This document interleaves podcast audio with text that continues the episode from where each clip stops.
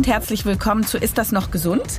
Der Podcast der Techniker. Ich bin Dr. Jael Adler, Ärztin mit eigener Praxis in Berlin und heute sprechen wir mal nicht über eine Krankheit, sondern über eine ganze Lebensphase, eine besondere Lebensphase, die natürlich jede Frau früher oder später mal durchlebt. Es geht um die Wechseljahre. Was dabei im weiblichen Körper passiert, wie sich die Hormone umstellen und wie man das dann auch ganz gut meistern kann, das verrät uns heute die Gynäkologin Dr. Silke Bartens. Sie hat eine eigene Praxis in München und sie ist auch Buchautorin und hat das tolle Buch Frauensprechstunde geschrieben. Und jetzt geht's los. Hallo liebe Silke, hallo liebe Frau Dr. Bartens. Wir sind schon lange miteinander zugange, deswegen sage ich du herzlich willkommen. Vielen Dank, dass du dir die Zeit für uns nimmst. Ja, hallo Geil, ich freue mich, dass wir miteinander wieder sprechen können. Hitzewallungen, Schweißausbrüche, Stimmungsschwankungen, Blutungsstörungen, all das gehört zu den Wechseljahren. Da kommt eine ganze Menge auf uns Frauen zu. Woran erkenne ich denn, dass ich jetzt in den Wechseljahren sein könnte und dass es nicht etwa irgendwie eine Krankheit ist? Also das erste ist mal natürlich das Alter spräche dafür, dass man zwischen Mitte 40 und Mitte 50 ist so die Zeit der Veränderung durch die Veränderung der Hormonproduktion. Und häufig gibt es auch andere Symptome. Die Periode wird unregelmäßig. Ich fühle mich einfach nicht mehr so, wie ich mich vielleicht davor gefühlt habe. Also ich merke, es tut was mit mir. Aber für viele ist es tatsächlich nicht greifbar. Insofern, was man überlegen kann, ist genau nochmal aufzuschreiben, wie ist die Periode, was sind es für Symptome, wann kommen sie. Das sind eigentlich so die wesentlichen Dinge, die wir da besprechen müssen in der Sprechstunde.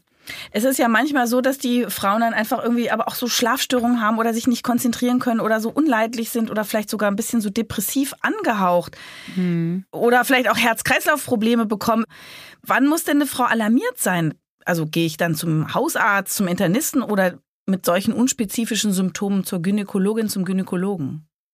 Also erstmal kommen die meisten wahrscheinlich schon, würde ich sagen, zum Frauenarzt oder zur Frauenärztin, weil sie denken, irgendwas stimmt in der Zeit nicht. Aber man muss natürlich schon aufpassen, dass man das sozusagen nicht nur in den Vordergrund stellt, dass man auch äh, andere organische Dinge untersucht. Also zum Beispiel bei Herzrasen, was ja häufig vorkommt, sollte man doch mal einen Kardiologen aufsuchen und zumindest mal schauen, ist das Herz auch tatsächlich gesund, bevor man das gleich als Wechseljahrsproblematik abstempelt. Mhm. Und die anderen Symptome, Schlaflosigkeit, Depressionen, muss man schon in einem langen, glaube ich, Gespräch über die momentane Situation mit der Patientin abklären, könnte es auch was anderes sein oder ist es tatsächlich ein Zeichen für die Wechseljahrssymptomatik. Mhm, jetzt hast du gesagt, die Wechseljahre sind so zwischen Mitte 40 bis Mitte 50.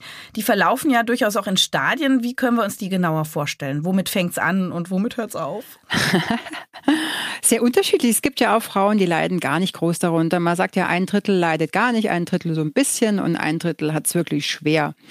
Und häufig fängt es damit an, die Periode wird unregelmäßig, die Periode wird stärker, wird schwächer, macht Pausen, ist mal gar nicht da. Wie ist der Abstand zwischen den Perioden? Also ist er dann eher kürzer oder länger oder gibt's beides?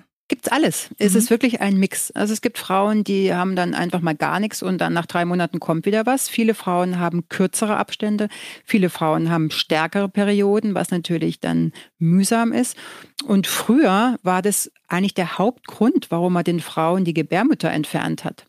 Also die kamen dann, haben dann diese starken Blutungen gehabt. Dann hat man gesagt, naja, sie wollen ja sowieso keine Kinder mehr, raus damit.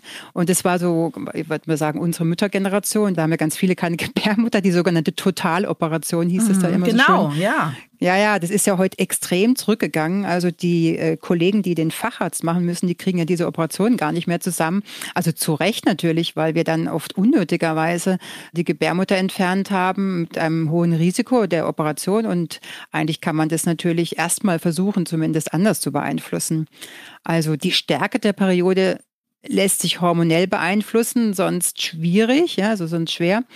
Aber wenn die Frauen wissen, woran das liegt oder was die Ursache ist, dann sind die damit schon mal ein bisschen beruhigter. Mhm. Also wenn ich sage, das hat hormonelle Gründe in aller Regel, ja, also mhm. ich schaue die mir an, ich untersuche die Frau, gibt es da irgendwas Auffälliges zu sehen, dann muss man das natürlich weiter abklären, was für die Blutungsunregelmäßigkeiten spräche.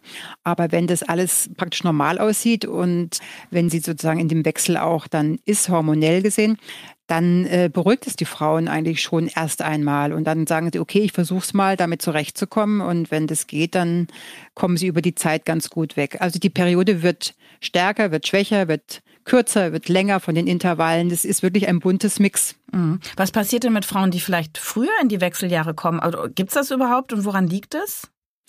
Also es gibt diese äh, Klimakterium Präcox heißt es ja dann, also dass Frauen wirklich schon so mit Mitte, Ende 30 die Eierstockfunktion verlieren. Mhm. So richtig die Ursachen kennt man nicht. Also dieses hormonelle Geschehen im Körper ist von vielen Faktoren abhängig, von der Schilddrüse, von der Nebenniere und so weiter. Also da gibt es ja vom Gehirn quasi, da gibt es ja so viele Drehschrauben. Und wenn da ein Schräubchen vielleicht nicht richtig stimmt, dann kommt es zu dieser Kettenreaktion zum Teil. Und es gibt selten zum Glück, aber es gibt Frauen, die haben wirklich mit Mitte, Ende 30 schon die Wechseljahrsituation, was natürlich katastrophal ist, wenn sie noch Kinderwunsch haben, mhm. aber auch für die Nebenwirkungen der Wechseljahre mit Trockenheit oder mit all diesen Symptomen, die wir noch besprechen, die haben das da einfach dann schon 10, 15 Jahre vorher. Gell? Und da muss man schon schauen, dass es den Frauen auch wieder gut geht, also dass die damit zurechtkommen. Kannst du ein bisschen mehr über die Hormone erklären? Welche Hormone haben wir und was verändert sich in den Wechseljahren an den Hormonen? Also die Eierstöcke sind ja die wesentliche Hormonproduktionsquelle und die Eierstöcke haben die Funktion, dass sie diese Hormone, die wir auch für die äh, Fruchtbarkeit brauchen, die Östrogene nennt man das und die Gestagene, also die weiblichen Hormone, dass das gebildet wird. Und wenn wir praktisch nicht mehr schwanger werden brauchen, dann geben eben die Eierstöcke diese Funktion auf. Der Körper braucht es nicht mehr, weil die Fruchtbarkeit einfach nicht mehr gewünscht wird oder nicht mehr vorgesehen ist, sagen wir mal so. Und damit ändert sich diese Hormonsituation. Das macht sich darin bemerkbar, dass es praktisch keinen Eisprung dann irgendwann mehr gibt. Ja, und wenn es keinen Eisprung gibt, dann gibt es auch keinen Gebärmutter-Schleimhautaufbau.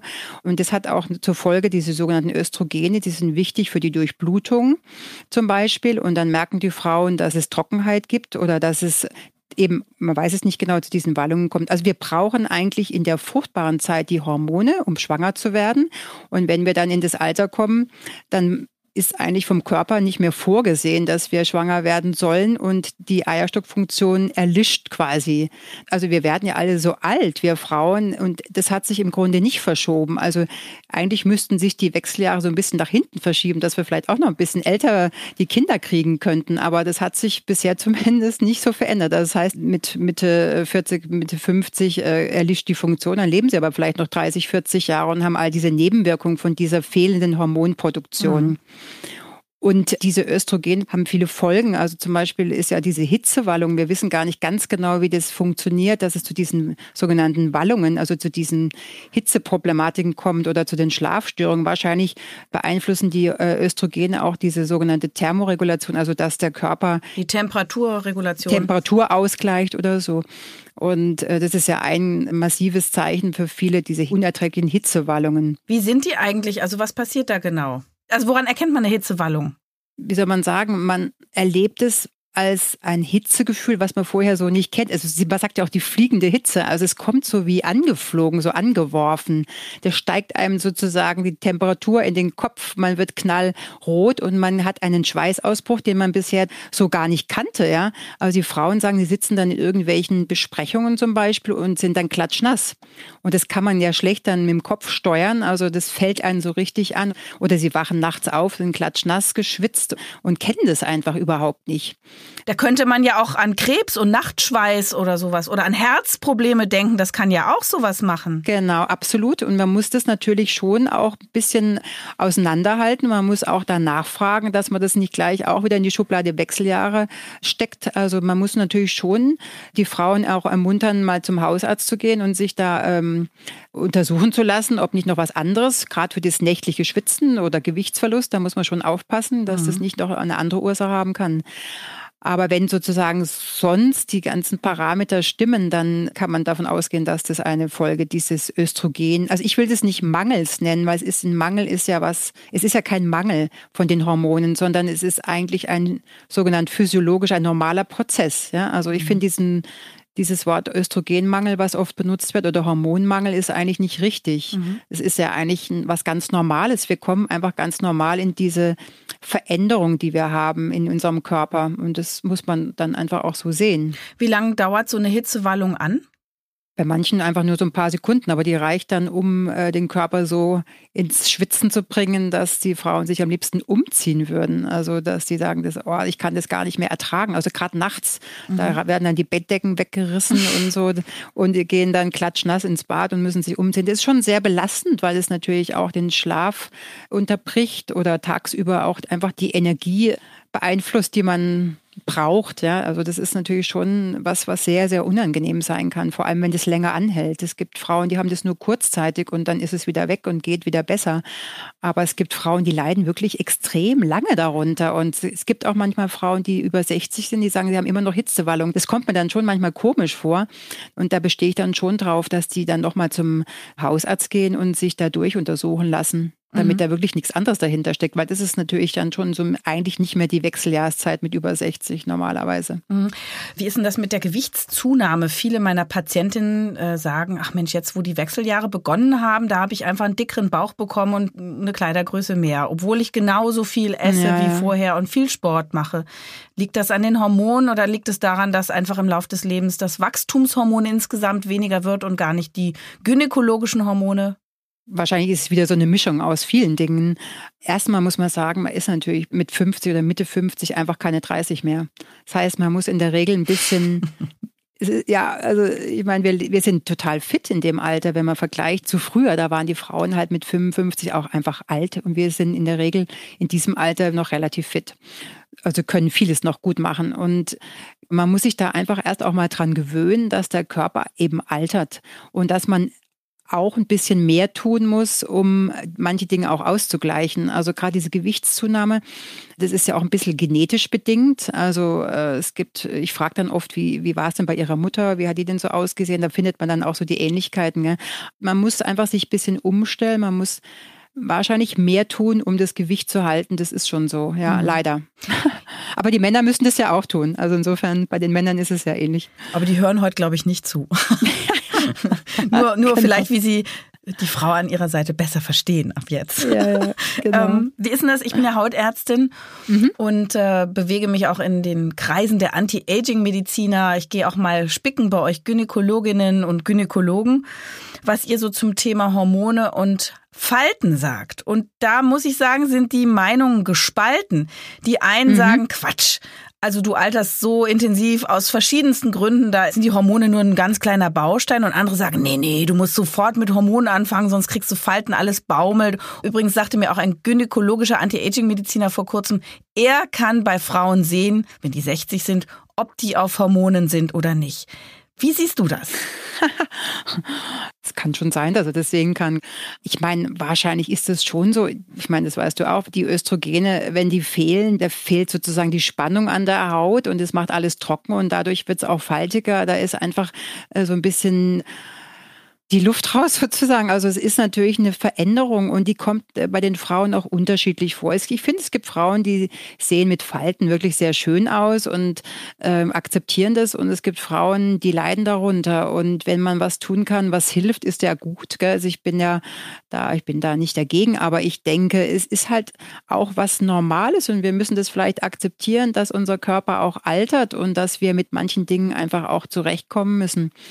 So sehe ich das. Also es kann schon sein, dass das vielleicht wenn man das frühzeitig beginnt, bei manchen Frauen was wirkt mit der Haut. Ich bin nicht sicher, ob das wirklich bei allen, das weißt du wahrscheinlich besser, aber ob das bei allen den Effekt hätte, wenn man das frühzeitig beginne. Aber da gibt es natürlich dann auch wieder die Problematik der Nebenwirkungen oder der, der Risikofaktoren. Also mhm. insofern muss man das immer gut abwägen. Zu denen kommen wir natürlich auch gleich. Jetzt habe ich aber noch äh, zwei Fragen zum Thema Symptome mhm. rund um die Wechseljahre. Ja. Myome, die ähm, gutartigen Gebärmuttermuskulatur Geschwulste. Mhm. Sind die so ein typisches Zeichen auch für anstehende Wechseljahre? Ich höre das zunehmend von Frauen in dieser Lebensphase. Oder ist das ein Zufall? Also hat das auch was mit Hormonen zu tun, dass die wachsen? Das hat was mit Hormonen zu tun, dass die wachsen. Die wachsen aber nur in der fertilen Zeit, also in der fruchtbaren Zeit, wenn die Hormone noch gut ausgeschüttet werden. Mhm. Wahrscheinlich liegt es daran, dass man, äh, wenn zum Beispiel die Frauen mit diesen unregelmäßigen Blutungen kommen, dann macht man Ultraschall zum mhm. Beispiel. Und dann sieht man die Gebärmutter und dann sieht man, dass die ein Myom hat. Das Ultraschall macht man ja nicht immer in jeder äh, Untersuchung. Das heißt, ich würde sagen, das ist ein Zufallsbefund. Mhm. Und diese Muskelknoten, diese Myome, die können ganz harmlos sein und den Frauen überhaupt keine Probleme machen machen. Aber wenn die natürlich ungünstig liegen in der Gebärmutter, dann kann das dazu führen, dass die Frauen diese starken Blutungen haben und dass das dann dadurch nochmal verstärkt wird. Und deshalb taucht es wahrscheinlich öfter als Diagnose dann auf in der Zeit. Dann auch ein Klassiker, wie ich es wahrnehme, ähm, Dauerblutungen in den Wechseljahren oder am mhm. Beginn der Wechseljahre durch persistierende, also nicht weggehende Follikel, also da, wo ein Eisprung irgendwie nicht mehr so ganz funktioniert. Kannst du das auch nochmal erklären? Ja, genau. Also die Eierstockfunktion ist eben nicht mehr so konstant. Also die Hormone werden nicht so gleichmäßig ausgeschüttet, dass es zu einem ganz normalen Eisprung kommt. Und man kann das vielleicht so sagen, es gibt manchmal einen Eisprung und manchmal gibt es keinen. Und manchmal kommt es nicht zum Eisprung und dann wird dieses Bläschen immer größer und bildet auch mal so sogenannte Zyste. Und es wird einfach unkontrolliert Schleimhaut dann aufgebaut, weil der Gegenspieler nicht mehr richtig funktioniert, das Progesteron. Also dieses Zusammenspiel dieser weiblichen Hormone funktioniert einfach nicht mehr regelmäßig oder nicht mehr richtig. Und deshalb kommt es dann zu diesem Schleimhautaufbau und das ist dann so stark zum Teil, dass es dann so stark auch abblutet, ja, also diese Periode so stark wird und dann im Eierstock eben dieses Eibläschen nicht mehr springt. Es gibt keinen richtigen Eisprung mehr und dann kann kann es zu diesen sogenannten Zysten kommen, die man dann feststellt. Meistens geht es von alleine weg und man muss da nichts machen. Aber das ist ein Durcheinander, ein hormonelles Durcheinander vielleicht äh, in dieser Übergangsphase, bis es dann so stabil ist, dass eben gar nichts mehr ausgeschüttet wird, was einen Eisprung macht. Und dann ist die Phase vorbei, dann bleibt es so. Wie lange soll denn eine Frau warten, wenn sie so stark blutet? Naja, das hängt davon ab, wie lange sie es aushält, muss man sagen. Also wenn jemand dauernd so stark blutet und dann auch so eine sogenannte Anämie hat, also so eine Blutarmut, dann muss man natürlich schon was tun. man kann das hormonell dann versuchen zu beeinflussen. Und wenn das alles gar nicht hilft, dann muss man tatsächlich auch mal im Zweifelsfall die Gebärmutter entfernen, damit da Ruhe ist. Ja, aber das ist wirklich selten heutzutage nötig. Wir können das relativ gut mit Hormonen beeinflussen, dass dieser Schleimhautaufbau praktisch gestoppt wird und dass es gar nicht so weit kommt. Und das hilft den Frauen dann schon ganz gut. Also das ist natürlich sonst eine erhebliche Belastung. Also Frauen, die, die starke Blutung haben und sagen, okay, wenn ich weiß, was es ist, dann halte ich das ganz gut aus, dann dann ist es eben so für eine gewisse Zeit und dann geht es auch irgendwann vorbei. Das ist die große Menge, würde ich sagen. Und die Frauen, die jetzt wirklich dann auch darunter leiden oder die dann nicht mehr in die Arbeit können oder die dann so erschöpft sind von dieser Blutarmut, da muss man natürlich schon was tun. Das kann man natürlich so nicht lassen und denen kann man dann hormonell meistens helfen. Und eine Ausschabung oder eine so Verschweißung der Schleimhaut, wird das auch gemacht? Ja, das funktioniert meistens nicht so gut. Also es gab mal den Versuch, dass man diese innere Schleimhaut, das sogenannte Endometrium, Natrium versucht, wie so zu veröden. Gell? Mhm.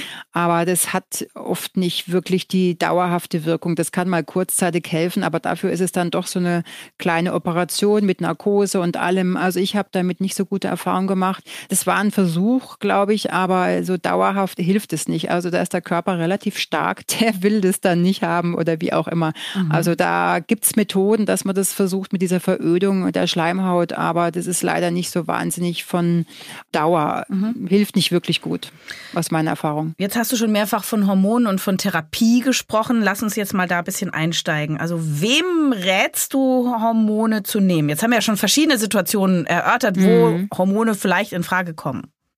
Also, ich würde, sagen wir mal, schrittweise vorgehen.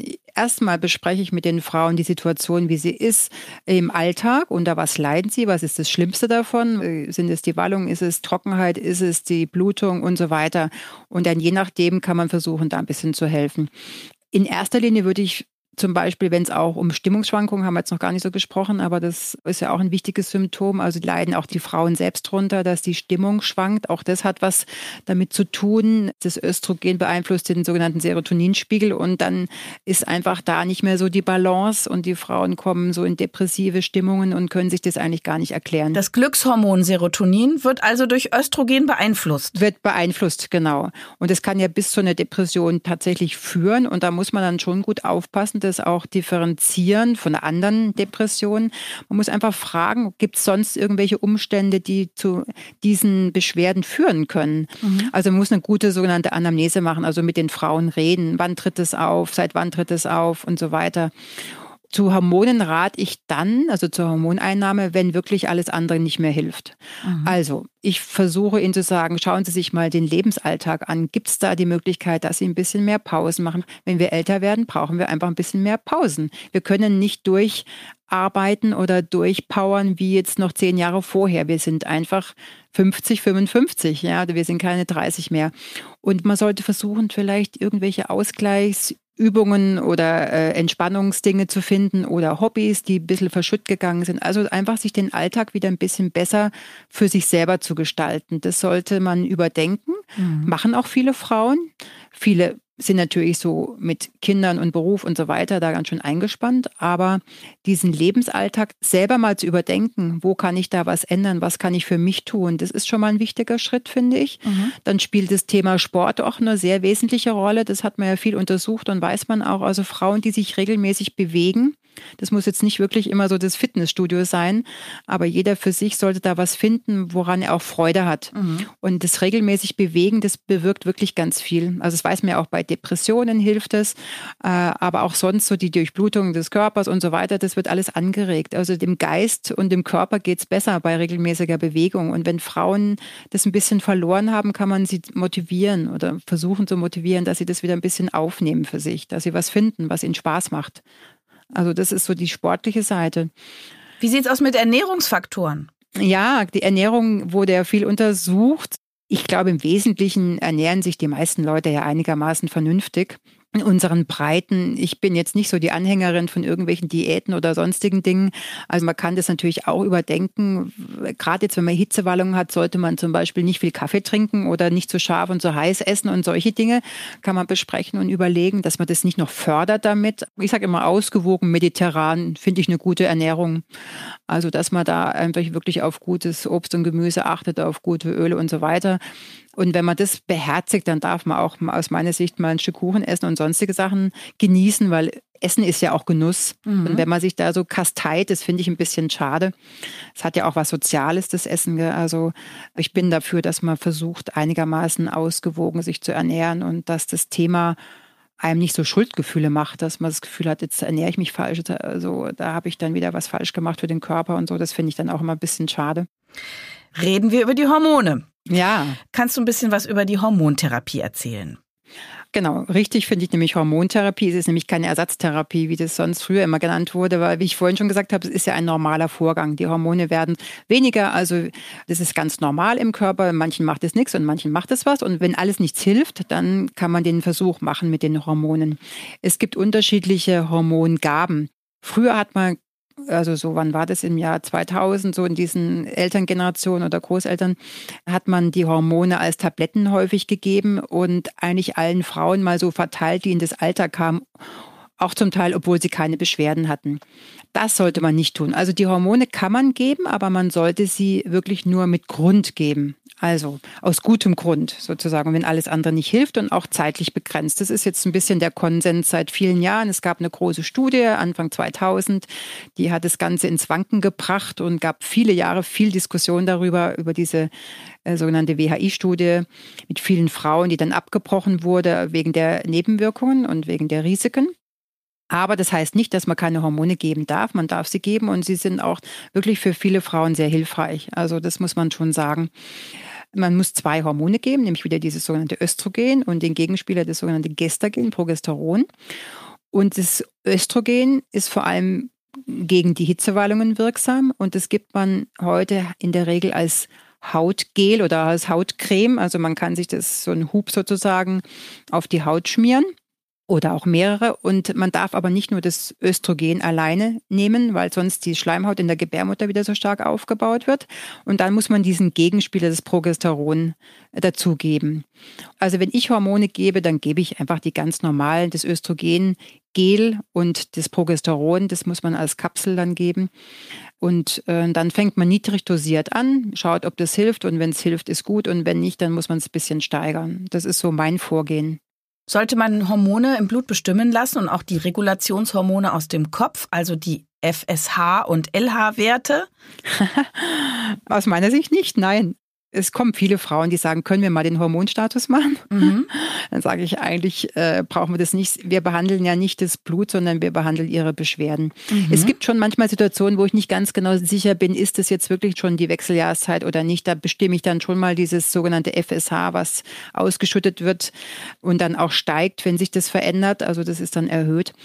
Aber in der Regel brauche ich das nicht. Wenn die Frauen zum Beispiel kommen und sagen, sie haben jetzt schon keine Periode mehr gehabt, ein halbes Jahr lang oder auch ein Jahr lang, dann reicht es mir. Und wenn ich die Hormone gebe, dann gebe ich die Hormone, wie gesagt, in niedriger Dosierung und ich passe es nicht dem Blut an, sondern den Beschwerden.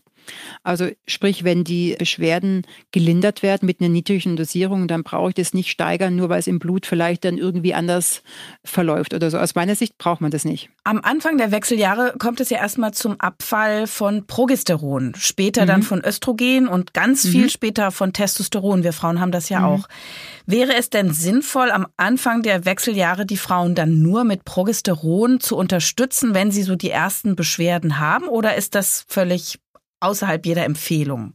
Nee, kann man schon machen, mache ich auch zum Teil. Es gibt zum Beispiel auch Frauen, die, wenn man das Progesteron abends gibt, also das kann man als Kapsel schlucken oder man kann es auch in die Scheide einführen, dann schlafen die Frauen besser. Und wenn das denen reicht, also wenn damit die Nacht gut überstanden ist und die sonst keine Probleme haben, warum soll ich dann das Östrogen dazugeben? Also das Progesteron alleine darf man geben, aber das Östrogen allein eben nicht. Das musst du bitte nochmal explizit erklären. Ich erlebe nämlich oft, dass Frauen leider tatsächlich nur das Östrogen nehmen, zum Beispiel als Gel aus Anti-Aging-Gründen und das Progesteron wurde ja. vergessen oder als Gel gegeben, welches dann nicht so gut in den Körper eindringt. Hier bitte mal den dringenden Appell der Gynäkologin. Ja, es ist, also das ist eigentlich fast ein Kunstfehler, muss man sagen. Also das ist ganz einfach, das Östrogen macht in der Gebärmutter diesen Schleimhautaufbau, das sogenannte Endometrium. Und wenn das die ganze Zeit stimuliert wird, also wenn das immer angeregt wird, dann kommt es wenn man Pech hat, wirklich zu einer unguten, also zu einer bösartigen Veränderung dieser Schleimhaut, also zum Gebärmutterkrebs. Und das ist auch eine relativ häufige Sache dann. Das war früher wirklich, habe ich auch häufig früher erlebt bei Frauen, die kamen dann in die Notfallambulanz mit so starken Blutungen und dann haben die tatsächlich immer jahrelang nur Östrogen genommen. Und es sollte jeder Gynäkologe wissen, dass man das nicht tun darf. Ja? Also das Östrogen baut die Schleimhaut in der Gebärmutter auf und wenn man das unkontrolliert gibt, also sprich, wenn man das immer, immer wieder nimmt, dann ist es ein überschießendes Wachstum. Und wenn man viel Pech hat oder wenn das äh, über Jahre so passiert, dann kann sich einfach diese Schleimhaut auch in Krebs umbauen. So, und dann kommt es zu einer Blutung plötzlich in den Wechseljahren. Und das ist ein Alarmzeichen. Und dann muss man Ausschabung machen und schauen, wo kommt es her. Deshalb muss man Frauen, die Östrogene nehmen, als Gel oder wie auch immer, oder als Tabletten, das gibt es ja auch noch, immer den Gegenspieler Progesteron dazugeben, außer sie haben keine Gebärmutter mehr aus anderen Gründen. Also Frauen, die keine Gebärmutter haben, die haben ja trotzdem zum Teil Wechseljahrsbeschwerden, weil das ja über die Eierstöcke geht.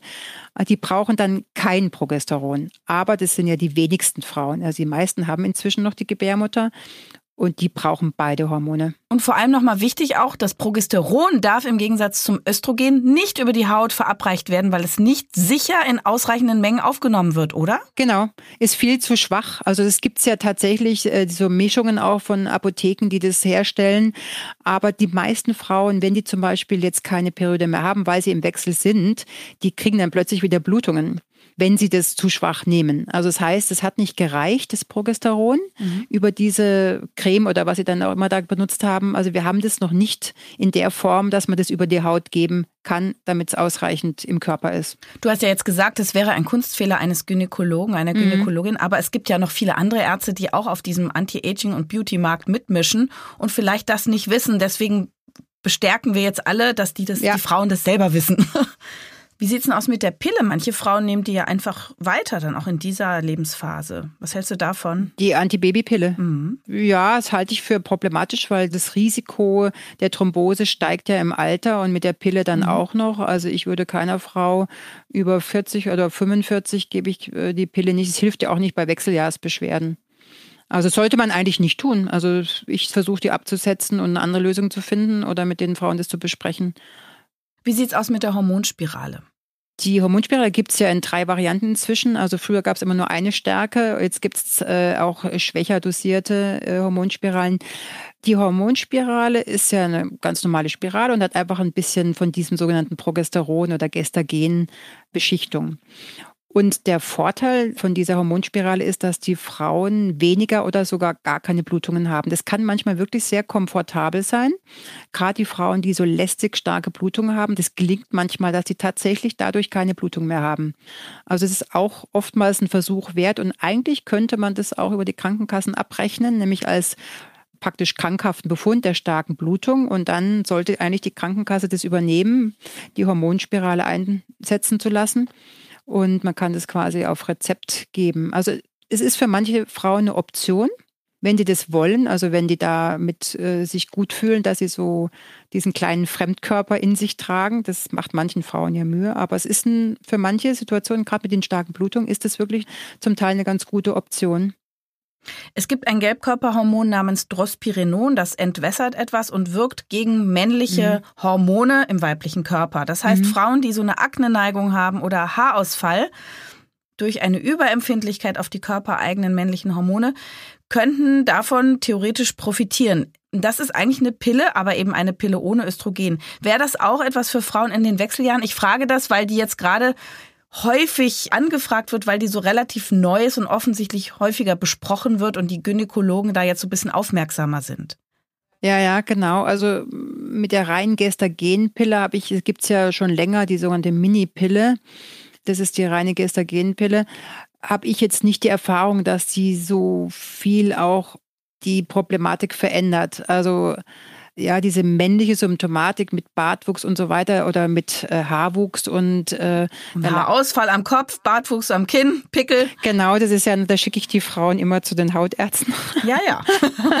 Häufig das ist eine schwierige Geschichte. Ich frage ja hier auch nicht ganz uneigennützig. Ich ne, lerne genau. ja von dir auch für meine Sprechstunde. Ja, ja, genau. Also der Haarausfall ist ja schon immer wieder ein Thema tatsächlich. Gell? Früher hat man ja gesagt, die Frauen kriegen so eine Art Geheimratsecken. Das ist natürlich nicht so schön, wenn man älter wird oder dass sie so einen sogenannten Darm Damenbad. Gell? Das gab es ja früher. Wenn man die älteren Frauen heute sieht, haben das manche auch noch. Und das finden wir halt nicht so schön, wenn das dann auftritt. Und es gibt aber auch jüngere Frauen, die so diese Vermännlichung quasi haben.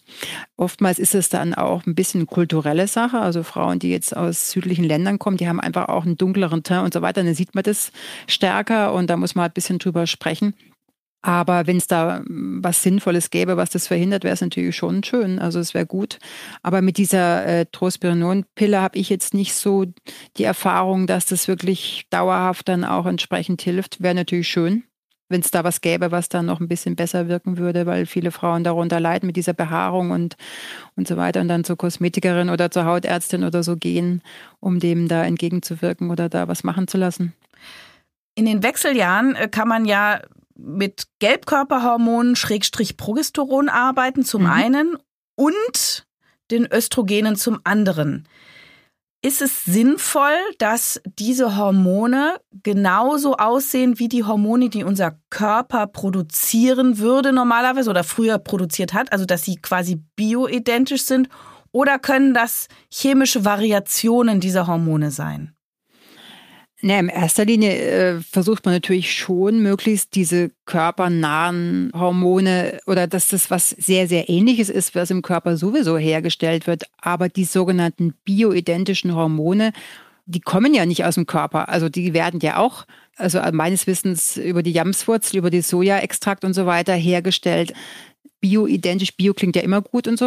Mhm. Ähm, aber das wird so ein bisschen suggeriert, dass das was ganz Natürliches ist, aber das ist es ja letztendlich nicht. Und die chemische Struktur ist gleich praktisch wie die synthetisch hergestellten Hormone. Mhm. Dann frage ich mich ein bisschen, was ist der Gewinn dadurch? Warum sollte ich die bioidentischen nehmen? Und die Wirkung ist ja meistens sehr viel schwächer von den bioidentischen Hormonen. Was ist denn, wenn man Progesteron jetzt synthetisch hergestellt zu sich nimmt? Ist das besser als ein chemisches Gelbkörperhormon, das nicht aussieht exakt wie das natürliche Progesteron? Oder darf man tatsächlich auch Levonorgestrel, also ein Gelbkörperhormon, was abgeleitet ist vom Progesteron, genauso entspannt nehmen? Das hat einfach nicht die Wirkung, die man damit ja erwünscht. Also das Levonorgestrel ist ja zur Verhütung, also das ist ja in der Pille vorhanden und beeinflusst praktisch die Körperfunktion dadurch. Und in der Wechselsituation oder die Beschwerden, die wir behandeln wollen, die werden damit nicht behandelt. Es wirkt nicht so, dass wir davon Erfolg haben oder einen Effekt haben. Die Techniker macht den Mythencheck. Mythos Nummer eins. Jede Frau nimmt ab der Menopause an Gewicht zu und kriegt einen dicken Bauch. Stimmt nicht. weil.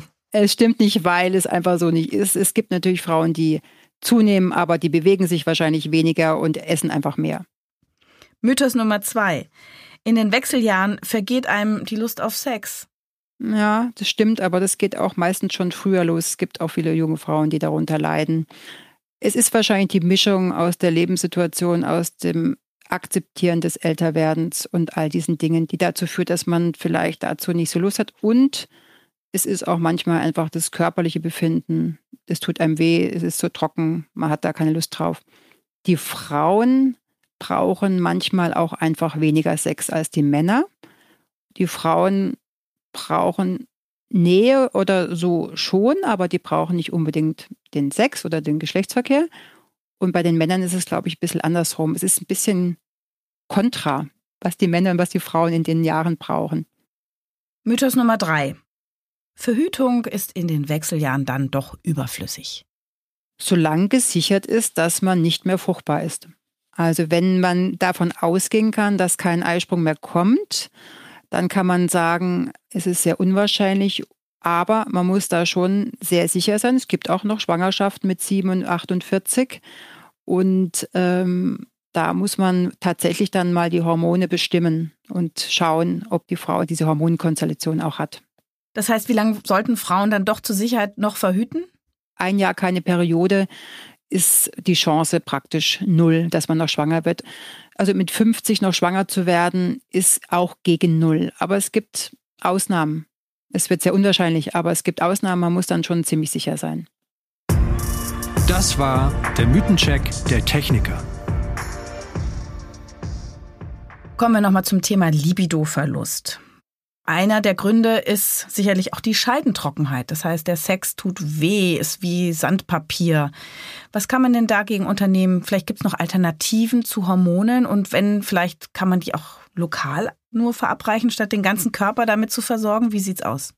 Absolut. Erst wenn das das einzige Symptom ist, würde ich das auch überhaupt nicht über die Haut oder über Tabletten geben, sondern wirklich nur mit Cremes oder Zäpfchen probieren. Mhm. Da gibt es auch erstmal den Versuch mit pflanzlichen Medikamenten. Auch da gibt es zum Beispiel das Zimizifuga, also was wir vorhin schon hatten, auch die als Traubensilberkerze. Traubensilberkerze als Zäpfchen, es gibt Milchsäurezäpfchen, es gibt in Cremeform, manche nehmen auch einen Tampon mit Olivenöl und über Nacht in die Scheide eingelegt. Das hilft manchen, manchen Frauen hilft auch Joghurt, Tampons sozusagen in Joghurt getaucht und über Nacht eingelegt. Und dann gibt es Hyaluronsäurepräparate, die ganz gut helfen, in Tablettenform auch in die Scheide eingelegt. Meistens hilft es auch, besser erstmal probieren, irgendwas an Cremes und Zäpfchen zu benutzen. Mhm. Und dann muss man sagen, gegen wenig Sex hilft viel Sex. Also das klingt ein bisschen absurd. Aber wenn das natürlich überhaupt nicht mehr zum Sex kommt, dann ist auch die Durchblutung nicht mehr gut. Dann wird es immer schlimmer. Das heißt, das muss man sagen den Frauen, dass sie, wenn es auch ein Wunsch ist, und viele leiden ja auch darunter, dass ihnen das wehtut natürlich und dass man da einfach den Weg findet, dass es einem besser geht. Wie sieht's denn aus mit der Psyche? Du hattest ja vorhin schon gesagt, viele Frauen werden vielleicht unruhig, werden vielleicht ein bisschen depressiv. Wäre das dann ein Grund, auf jeden Fall mit solchen Hormonen zu arbeiten? Oder nimmt man lieber Antidepressiva oder geht in Psychotherapie? Muss man natürlich auch äh, erstmal gut drüber sprechen, was ist überhaupt die Ursache. Es gibt natürlich da auch vielfältige Ursachen. Wenn man genau nachfragt, dann gibt es auch oftmals doch persönliche oder familiäre oder sonstige Probleme, die man davon abgrenzen muss. Also was führt wirklich dazu. Aber es gibt auch wirklich die Frauen, die das als Wechseljahrswirkung haben und ähm, das lässt sich ja auch äh, hormonell erklären. Und denen muss man schon helfen oder was an die Hand geben. Da haben wir vorhin schon drüber gesprochen. Erstmal würde ich immer versuchen, rausgehen, Sport machen, bewegen, Ausgleich finden, Entspannungsübung und so weiter. Wenn das nichts hilft, muss man den nächsten Schritt gehen, überlegen, kann man hormonell helfen, hilft es was, bringt es was? Das hilft auch manchen Frauen tatsächlich.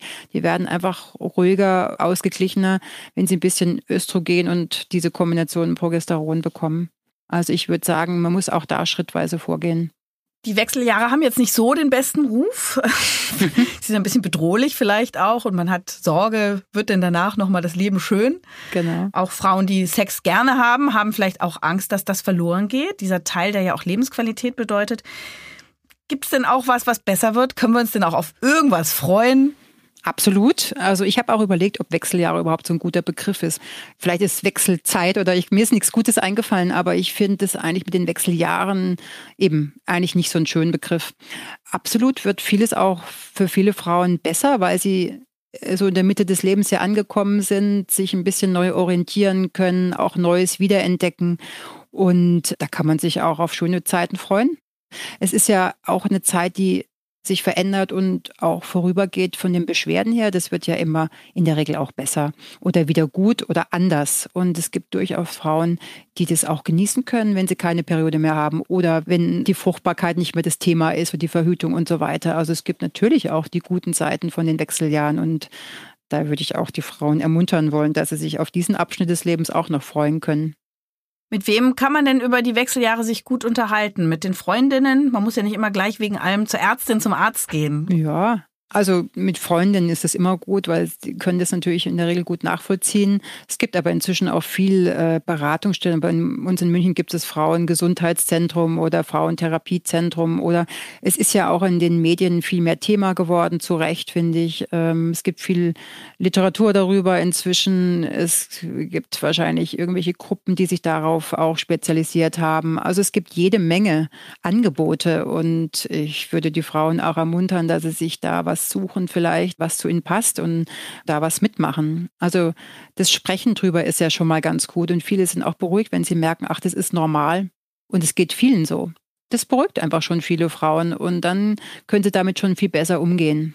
Findest du, dass das ein Tabuthema ist, noch die Menopause? Das ist für mich ein bisschen schwer zu sagen, weil ich natürlich das als Dauerthema habe. Mhm. Ich kann das ja gar nicht mehr so, so sehen wie die normalen Frauen, weil ich das natürlich jeden Tag in der Praxis höre. Mhm es ist, glaube ich, schon viel darüber auch geschrieben und erzählt worden und äh, es ist viel mehr Thema geworden. Vielleicht nicht in allen Bereichen, gerade so die Sexualität ist immer noch ein bisschen tabuisiert, würde ich sagen. Oder auch die Langzeitfolgen, die das auch mal haben kann. Welche Erkrankungen drohen denn in der Menopause durch diesen Hormonmangel? Also Erkrankungen muss man in erster Linie wahrscheinlich an den Verlust der Knochendichte äh, denken. Frauen, die früh in die Wechseljahre kommen, da muss man schon aufpassen, dass der Knochen nicht zu dünn sozusagen wird, gell, dass die Knochendichte da nicht zu früh auch abnimmt und da muss man entsprechend äh, die Untersuchungen machen, die Knochendichte auch mal messen lassen. Und Vitamin D natürlich auch wahrscheinlich prophylaktisch nehmen und Bewegung und so? Ja, genau, Vitamin D, auf, auf jeden Fall Bewegung ist das Wichtigste für den Knochen und Vitamin D vor allem auch im Winter oder da auch großzügig, würde ich sagen. Das Nehmen wird ja gut vertragen, ist kein Problem. Also das ist so das Wesentliche an den Langzeitfolgen, würde ich sagen, mit den Wechseljahrserscheinungen, ja. Wie sieht es denn aus mit Herz-Kreislauf-Problemen? Die Gabe von Hormonen, die man zu spät anfängt, also mit 60 etwa erst, kann ja dann, weil die Gefäße starr geworden sind, eher zu Problemen mit Herzinfarkt und Schlaganfall führen, während wenn man mit den Hormonen ja früh anfängt, man da eine gute Prophylaxe hat, oder? Sagen die Befürworter der Hormontherapie. Mhm, aha. Also genau, es wird ja, das war das ewige Thema nach dieser großen WHI-Studie. Mhm. Aber belegt ist ja, dass durch die Langzeitgabe, also länger als fünf Jahre oder zehn Jahre Hormone, dass da das Risiko tatsächlich gestiegen ist. Also Herz-Kreislauf, Thrombosen und so weiter, Herz-Kreislauf-Erkrankungen, Thrombosen, Schlaganfall. Da muss man wirklich aufpassen. Ich weiß das, dass es Kollegen gibt, die das empfehlen, frühzeitig mit den Hormonen aus diesen Gründen zu beginnen, aber das widerspricht den Ergebnissen dieser riesigen amerikanischen Studie. Ja, ja, da wird immer gesagt, es schließt sich dann ein Zeitfenster und dann ist es zu spät. Ja, aber da würde ich im Einzelfall drauf achten. Also ich glaube, es gibt keine Indikation von vornherein äh, aus Prophylaxe die Hormone zu geben. Auch nicht wegen Demenzentwicklung?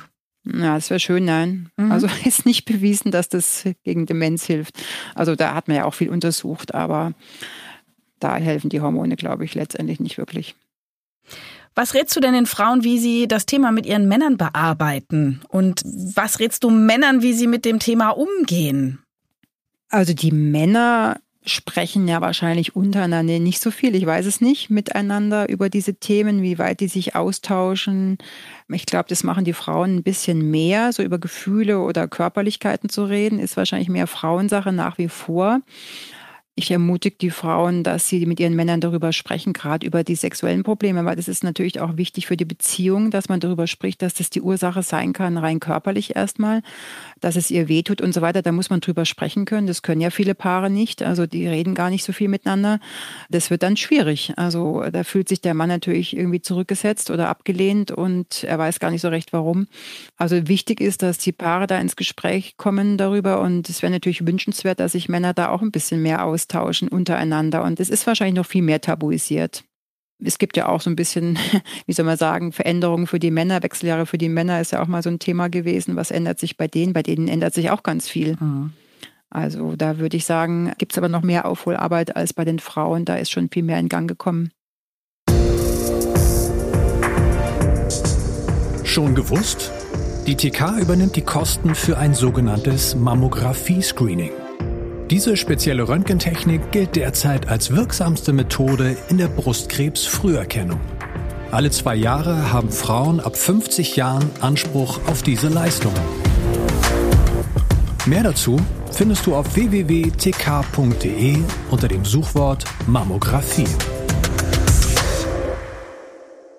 Es wird ja empfohlen, ab 50 regelmäßig zur Mammographie zu gehen, äh, Brustkrebsvorsorge zu betreiben. Warum in diesem Alter?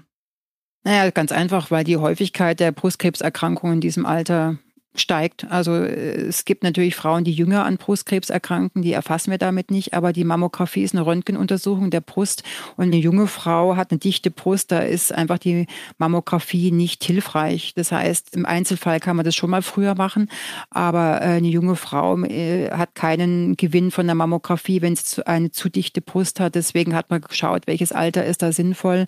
Eventuell wird es jetzt ein bisschen runtergeschraubt. Gibt es die Diskussion, ob man das ab Mitte 40 jetzt schon beginnen lässt mit diesem sogenannten Screening, alle zwei Jahre diese Röntgenuntersuchung der Brust. Da gibt es auch für und wider, also für dieses Screening. Dafür spricht, dass manche davon profitieren, dass frühzeitig in der Röntgenuntersuchung Brustkrebs entdeckt wird. Dagegen spricht, dass viele Frauen die Untersuchung machen müssen und viele auch einen Befund haben. Also man sagt, von 1000 Frauen profitiert eine Frau von dem Screening und 100 haben aber ungefähr einen Befund. Das heißt, die werden weiter abgeklärt, bis am Schluss rauskommt, dass nichts ist. Zum Teil werden auch die Vorstufen entdeckt. Aber auch da ist zum Teil die Problematik, dass wir wahnsinnig viele Vorstufen entdecken, aber nur die Hälfte davon würde eigentlich Brustkrebs kriegen, aber wir alle behandeln müssen. Also da muss man mit den Frauen drüber sprechen und ich würde das auch immer von der einzelnen Situation noch abhängig machen. Wie ist die Brust an sich. Also wenn das wirklich eine sehr dichte Brust oder eine schwierig zu tastende Brust ist, dann muss man einfach da auch mal zur Mammographie greifen und das noch als zusätzliche Untersuchung nehmen oder auch den Ultraschall. Gibt es irgendwelche familiären Belastungen Richtung Brustkrebs in der Familie, also die Mutter, die Tante, die Oma und so weiter in jüngerem Alter erkrankt? Weil bei fünf bis zehn Prozent, maximal eher fünf Prozent, gibt es eine Vererbung, also ein Gen, was da verändert ist. Genau, und die ganzen Dinge muss man betrachten, um dann zu dem Schluss zu kommen, ob man diese Untersuchung regelmäßig macht oder nicht. Und wie sieht es aus mit der Inkontinenz? Ja, Viele ältere Frauen haben da große ja. Probleme, natürlich auch schon Frauen nach einer Entbindung, aber das wird jetzt nicht weniger. Und ähm, man hat das Gefühl, dass es natürlich dann durch diese Hormonreduktion ab 50 schlimmer wird. Woran liegt das? Das liegt an, häufig an der Trockenheit, also im Scheidengebiet. Und es ist wirklich auch ein Problem. Und früher hat man darüber wahrscheinlich nicht gesprochen. Das hatten die Frauen früher wahrscheinlich auch, habe ich mir schon öfter überlegt. Aber jetzt wird mehr darüber gesprochen, was gut ist. Und man kann den Frauen wirklich gut helfen, indem man erstmal einfach diese Cremes gibt oder die Zäpfchen und die die Durchblutung stärkt in dem Bereich, wo die Harnröhre ist mit einer Hormoncreme oder Hormonzäpfchen, Östrogencremes oder Östrogenzäpfchen. Da muss man kein Progesteron geben. Das ist nicht so stark, das Hormon, dass es dann im ganzen Körper wirkt. Also man gibt ihnen am besten diese Cremes oder Zäpfchen und dann ist wirklich den Frauen schon großteils geholfen. Und daran muss man auch denken. Sonst gibt es urologische andere Abklärungen, die man dann äh, machen müsste, um andere Ursachen rauszufinden für den Urinverlust. Mhm. Da gibt es auch noch andere Ursachen. Aber die Trockenheit ist wahrscheinlich das wesentliche mhm. Problem. Mhm. Liebe Silke, das war ein tolles Gespräch. Es war ein Gespräch unter Frauen, unter ärztlichen Kolleginnen und natürlich unter uns allen, die wir hier zugehört haben, weil das ja so ein großes gesellschaftliches Thema ist, was teilweise doch immer noch so ein bisschen unter den Tisch fällt. Und ich bin froh, dass wir einfach mal jetzt so eine gute, lange Zeitphase darüber reden konnten. Danke dir. Ja, gerne. Freut mich auch. Hat mich gefreut. Fand ich auch ein äh, nettes Gespräch mit vielen guten Punkten. Und ich hoffe, das hilft den Frauen weiter dass man nicht daran verzweifelt, also dass man sich auch freuen kann auf einfach auf einen äh, weiteren Lebensabschnitt, dass es nicht nur so negativ gesehen wird. Das ist, glaube ich, wirklich auch wichtig zu sagen. Die Frauen haben durchaus eine gute Perspektive und viele fühlen sich ja auch wohl wenn man das zu sehr thematisiert, dann denken ja die Frauen, das erwischt alle ganz schrecklich und das ist was ganz Furchtbares. Und das ist es ja letztendlich auch nicht wirklich. Also das finde ich gut, äh, da nochmal darauf hinzuweisen, dass es tatsächlich auch erstens nicht alle betrifft und zweitens auch eine Zeit ist, die wieder besser wird und dass man sich auch auf dieses Alter freuen kann, weil es viele Vorteile hat. Das war doch mal ein super Statement jetzt, sehr gut. Mhm. Das war's für heute. In 14 Tagen erscheint die nächste Folge von Ist das noch gesund? Und vielleicht habt ihr bis dahin ja ein bisschen Zeit, uns in eurer Podcast-App zu bewerten. Wir freuen uns auch, wenn ihr Fragen habt, Kritik oder Themenvorschläge und die dann ganz gerne schriftlich an podcast.tk.de oder natürlich auch könnt ihr die Social-Media-Kanäle der Techniker benutzen. Ich sage euch danke fürs Zuhören und ich freue mich schon aufs nächste Mal. Tschüss, eure Jael Adler.